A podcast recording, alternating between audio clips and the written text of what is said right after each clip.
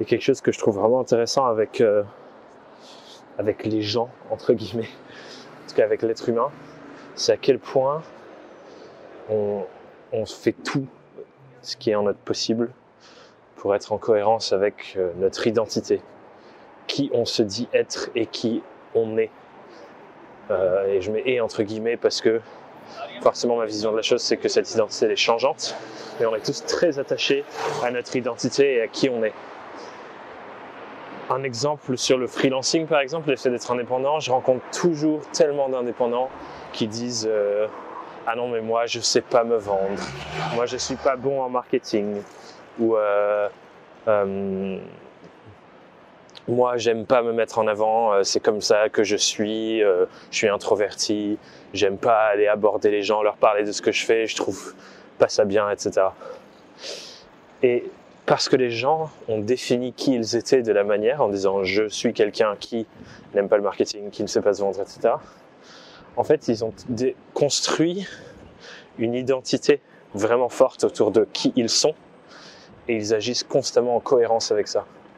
Donc forcément, quand leur identité fait qu'ils ne savent pas vendre et qu'ils ne peuvent pas parler de ce qu'ils font, forcément, le jour où ils deviennent freelance ou indépendants et qu'il faut développer ses compétences ou c'est indispensable de développer ses compétences, ils n'y arrivent pas.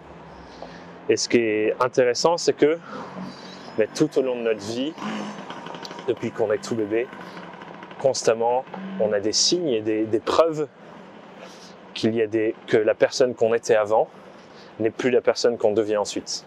Quand on est tout bébé, on est une personne qui ne sait pas marcher et ensuite on sait marcher. Euh, J'imagine que pour ceux d'entre vous qui ont déjà travaillé en entreprise, le premier jour où vous avez travaillé dans cette entreprise, un an plus tard, vous n'étiez pas la même personne parce que vous aviez des nouvelles compétences, une nouvelle manière de voir les choses, des nouvelles expériences euh, qui font que vous aviez changé de personne en fait. Vous n'étiez plus la même personne. Et en même temps, on est tellement attaché à notre identité.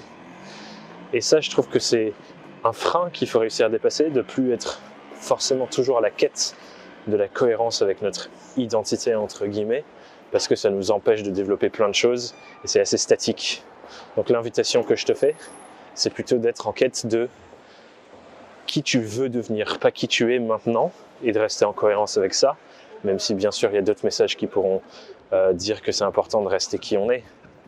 Mais quand rester qui tu es est un frein et ne t'aide pas à développer tes projets, à avancer dans le sens où tu as envie d'avancer, je t'invite à te poser la question de qui est-ce que j'ai envie de devenir et d'être en cohérence avec l'identité de la personne que tu veux devenir. Et pour un freelance, cette personne, c'est quelqu'un qui sait se vendre, qui sait parler de ses projets, qui sait euh, faire du bon marketing, qui sait créer du contenu, etc. etc. Voilà, c'était la réflexion du jour, cette notion d'identité. Je te souhaite une belle journée, bye.